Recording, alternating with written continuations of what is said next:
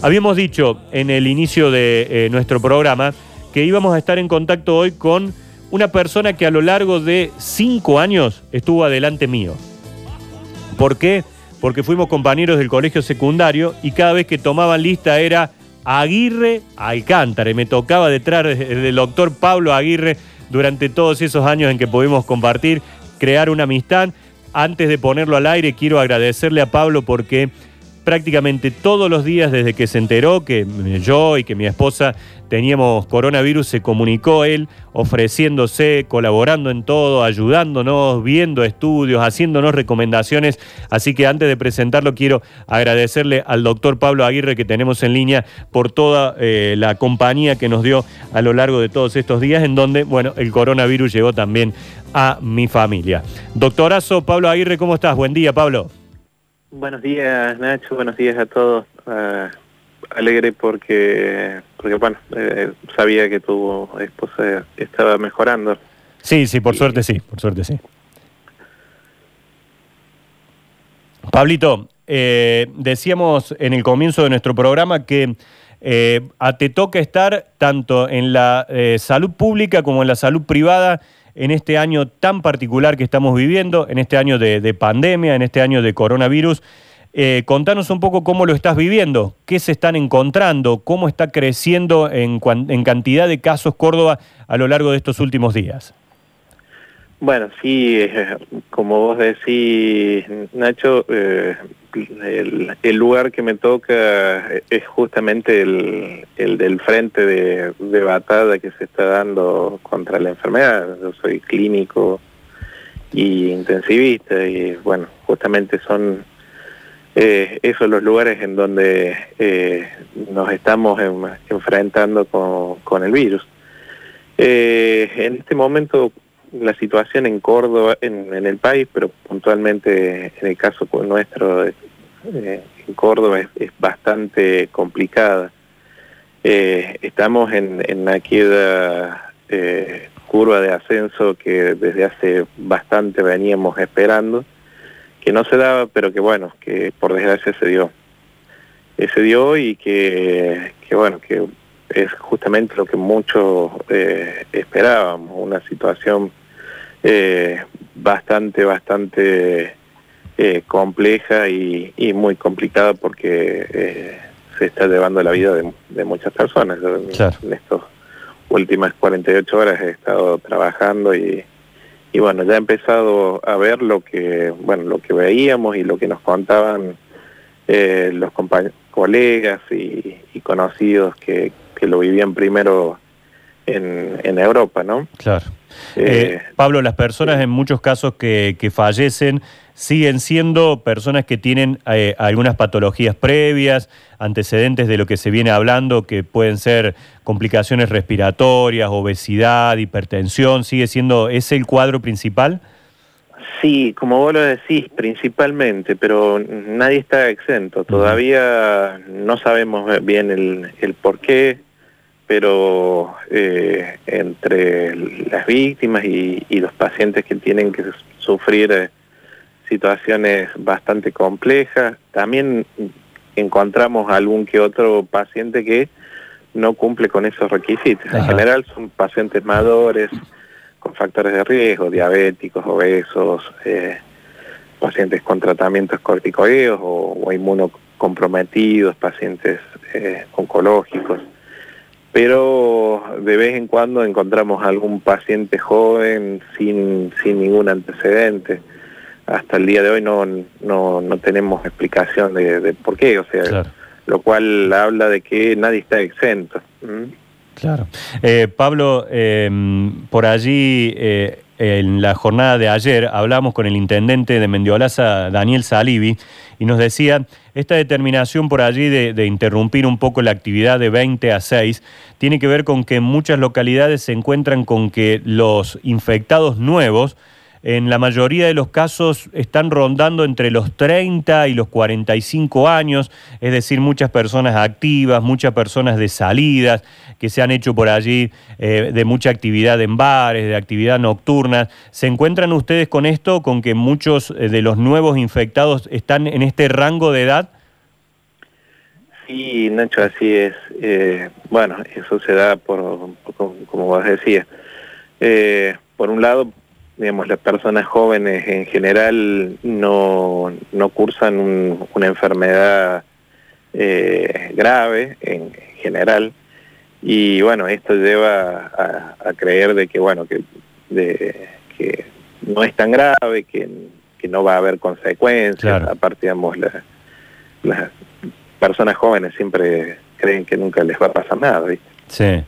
Pero ellos lo tienen y ellos contagian y el contagio es tremendo, ¿no? Ese es el problema eh, y que bueno, que, siempre lo, lo, marcamos, sobre todo a las personas jóvenes. Eh, ellos tienen la suerte por ahí de que eh, su cuerpo lo tolera y, pueden cursar un, una enfermedad cuasi asintomática o leve el problema es que ellos eh, eh, son eh, infectantes y, muchas veces son los que llevan el y trasladan el virus y terminan comprometiendo a familiares, conocidos o desconocidos, pero bueno, que, son los que van a sufrir porque son mayores, porque tienen factores de riesgo, que las, consecuencias, digamos, de, del virus, ¿no? Vos sabés que yo ayer veía las largas filas en, el Rawson, allí en la, zona del polo sanitario. Conocemos también que en la salud privada hay muchos hospitales que también hay que esperar a veces horas y horas para hacer eh, hisopados, para hacer los controles. Eh, mucha gente dice, ah, pero vos sabés que hubo alguien cercano a nuestra familia y bueno, queremos ir a hacernos el hisopado, queremos ir a hacernos el estudio por las dudas. ¿Qué recomendación podemos hacer en este caso? Yo ayer les decía, si no tienen síntomas, por ahí vos me lo podés corregir, no vayan a los hospitales. Digo, si no tenés síntomas y vas y te expones a salas de guardia en donde estás con gente que sí tiene la enfermedad y está tosiendo, está con fiebre. Eh, ¿qué, le podemos recomendar en ese sentido a la gente que por ahí dice, no, pero por las dudas, porque este pariente o esta persona que vi hace tantos días lo tuvo? Eh, ¿Cuál es la recomendación a la hora de ir a hacerse los estudios? Sí, como vos decís, Ignacio, eh, la recomendación es tratar en todo sentido de disminuir la circulación eh, y mantener el, distanciamiento. Como, como comentabas, digamos, el, virus hoy lo tenemos circulando en nuestra sociedad, está en todos lados, pero bueno, obviamente que se concentra en, los espacios de salud, ¿no?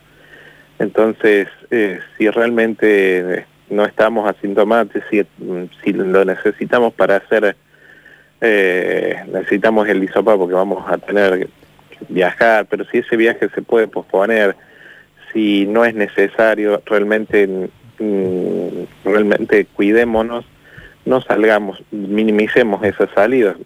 Por desgracia llevamos muchos meses eh, de aislamiento. Esto nos tocó, pues arrancó en, el otro lado del mundo, cuando nosotros todavía no, no estábamos preparados, tuvimos que, empezar a, a, cuidarnos de mucho antes, lo cual lleva a que hoy en día realmente la gente esté muy cansada, ¿no? Pero eso es entendible, todos estamos de, en esa situación pero realmente la, enfermedad es lo que esperábamos, es tan eh, seria y grave en, muchos casos como esperábamos, y, por ende no nos expongamos porque, bueno, corremos el riesgo de contagiarnos si, si no lo estábamos. Claro. Por desgracia, bueno, el, sistema ya muestra señas de, saturación, tanto a nivel eh, público como privado, y, lo único que hacemos es, eh, llevar a que eso se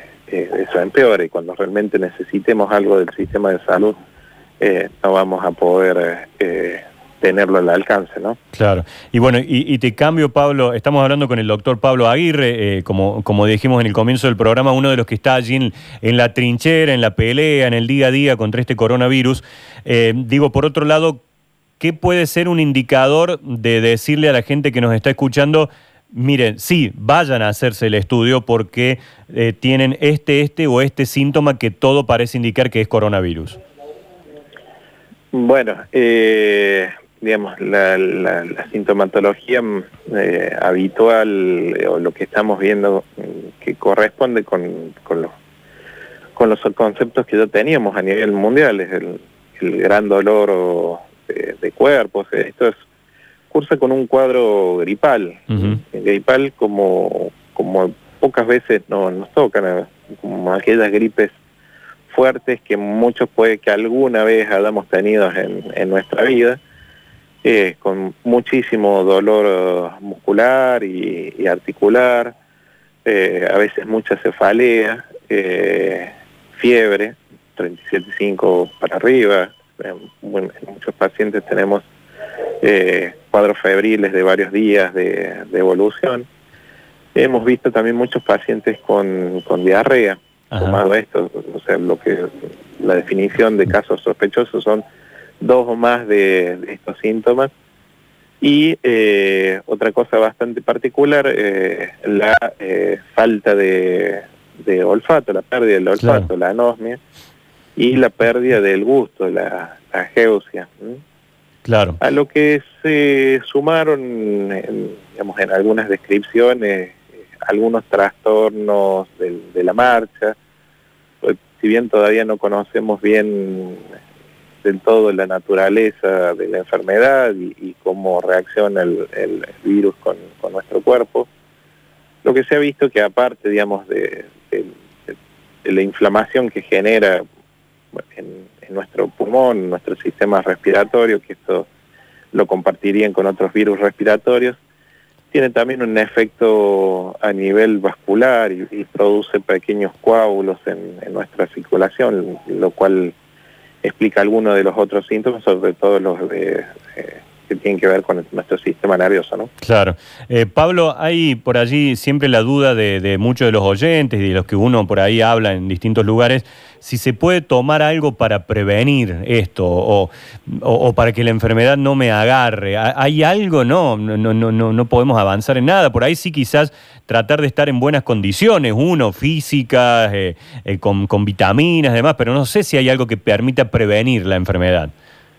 No, hasta ahora no, no tenemos eh, claramente nada, digamos, tanto en, el, en lo que implica el tratamiento como, como en la prevención, no, no hay nada que conozcamos con, con certeza de que eh, nos va a prevenir o, no, o va a lograr de, que bueno, nos encuentren en mejores condiciones. Como vos decís, bueno, obviamente que, que se cumple el hecho de que las personas sanas, jóvenes, bueno, eso tiene que ver con con un estado de, salud y de defensa que no, es el mismo de, el de los grupos de riesgo. Por ende, eh, eh, el, no, tener sobrepeso, eh, una, una, dieta variada, las vitaminas, sobre todo los, cítricos, la vitamina C, siempre han tenido un papel, protector en todo lo que son enfermedades respiratorias, ¿no? Se hablan de, de, del omega 3, pero bueno, son como preventivos, pero todo eso todavía no está del todo corroborado científicamente. Obviamente que cuestiones como, como el dióxido de cloro están totalmente eh, contraindicadas, sí, aconsejadas. Eh, ya hemos tenido un par de casos que lamentar, entonces por favor no que la gente no acuda a esas a esos remedios caseros. Claro.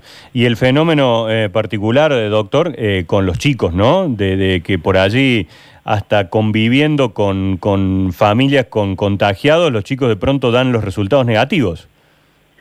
Sí, sí, realmente. Esto, bueno, es bastante sorprendente desde el punto de, bueno, que en relación a eh, en esta temporada eran los pediatras los que los que trabajaban a destajo. Claro, era la época de las eh, afecciones respiratorias y todo eso, ¿no? Tal cual, en el sistema público era lo que se llamaba la, contingencia invernal y siempre el sistema de salud público reforzaba más en este momento el sector de pediatría porque trabajaban realmente de una forma terrible. Hoy en día los, los, pediatras en esta, en esta época han estado eh, con muchísimo menos trabajo, nos toca a este otro sector, a los adultos. Sí, vamos a tener que estar Eh, muy alertas el año próximo, ¿no? Cuando volvamos a circular y cuando todos esos niños que estuvieron en casa, encerrados, sin convivencia, sin escuela, vuelvan a sus rutinas, ¿no? Sí, sin duda. Eh, digamos, esto nos plantea eh, algo que, bueno, en algún momento tendremos que, que afrontar, es cómo vamos a seguir adelante, porque todavía el virus ha, venido para quedarse y lo podemos ver eh, en, otros países que, que ya pasaron la, la primera ola de contagio, pasaron el invierno, aquellos que a veces creen que esto sucede porque, porque el virus tiene alguna relación con la, la temporada invernal, bueno, se ve en Europa que ellos están sufriendo un segundo eh, gran brote en, en su justamente en su temporada eh, estival de verano. Eh, y bueno nosotros creo que también tendremos que ver cómo cómo nos adecuamos a esta situación porque el virus ha venido para quedarse y hasta que no eh, llegue la tan esperada vacuna o encontremos alguna un- alguna verdadera cura a esto eh, vamos a tener que ver cómo cómo nos adecuamos a esta nueva normalidad, ¿no? Claro. Eh, Pablo, la- las dos últimas. Eh, el tema del hisopado, eh, ya en la mm, salud pública está este nuevo test que, que por ahí tiene respuesta, dicen en 20, 20 y tantos, 25 minutos, algo así.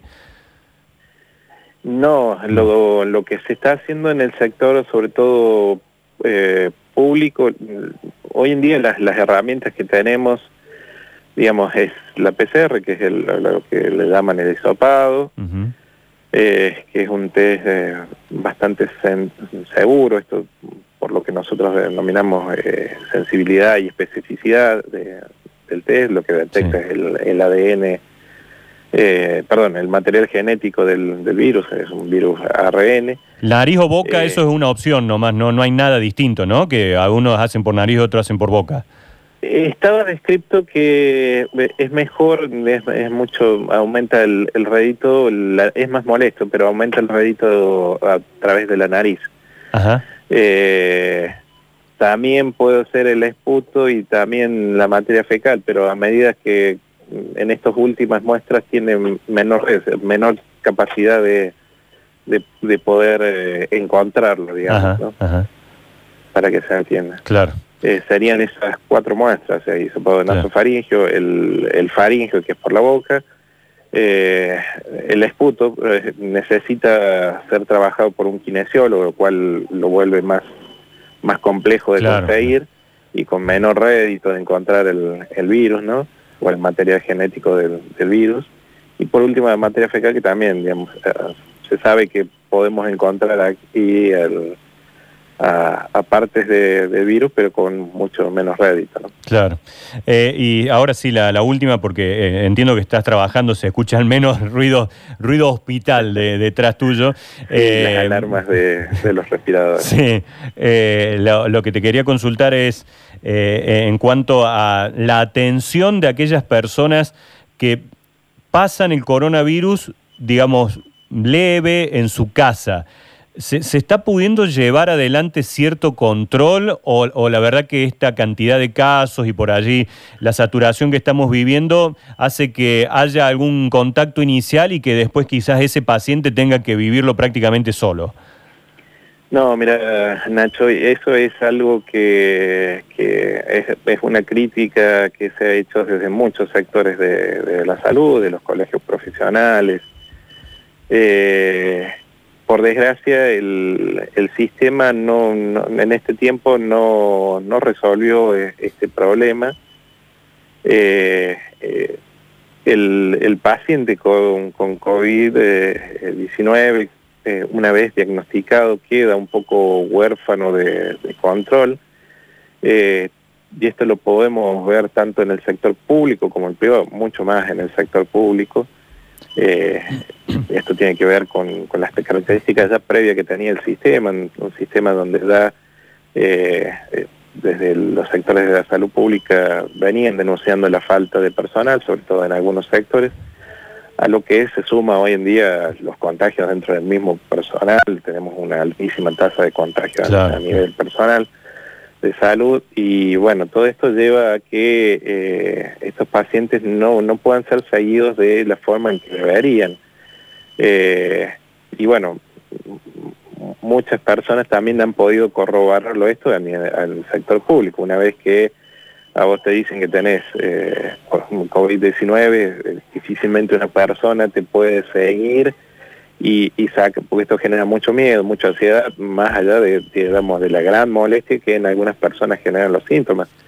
Ni hablar cuando la, enfermedad se hace, se, vuelve grave. Claro, claro, claro. Y desde el sector público tampoco ha tenido, yo recibo constantemente muchos llamados de, de, conocidos y, y, por ahí eh, esto es lo que me llevó a, bueno, a tratar de dar una mano a todo aquel que conocía porque bueno, veía que la situación nos llevaba a estar muy solos, desamparados, sin quien nadie les, les resuelva sus dudas. Eh, bueno, me pasó con, con vos y con, muchos conocidos o, conocidos de conocidos me llamaban, che, mira, entonces tratar de, seguirlo. Esto sin duda lo que pasa en ambos sistemas, pero lo está sufriendo muchísimo más el sector público, gente sin, sin acceso que, está realmente desamparada. Eh, bueno, esa es la situación poco lamentable que tenemos que vivir hoy en día. Es un momento en donde la vocación eh, se muestra a full, ¿no? después de estar en, la, en los hospitales, en los lugares donde te toca trabajar y después estar atendiendo también mensajes y comunicándote con amigos y con gente que necesita respuestas. La verdad que, eh, bueno, vuelvo a agradecerte, Pablo, por, por todo lo que nos has ayudado en, mi familia y te dejamos seguir, seguir trabajando. Seguramente en, algún día más volveremos a tomar contacto porque la gente vuelve a generar ciertas dudas y por ahí me parece que está muy bueno que, a través de tu experiencia en, en, el combate, en la lucha contra este coronavirus, nos puedas quizás dar todas estas respuestas que, que nos acabas de dar. Así que muchísimas gracias, doctor. No, de nada. Un abrazo grande. Un gran abrazo. Gracias. ¿eh?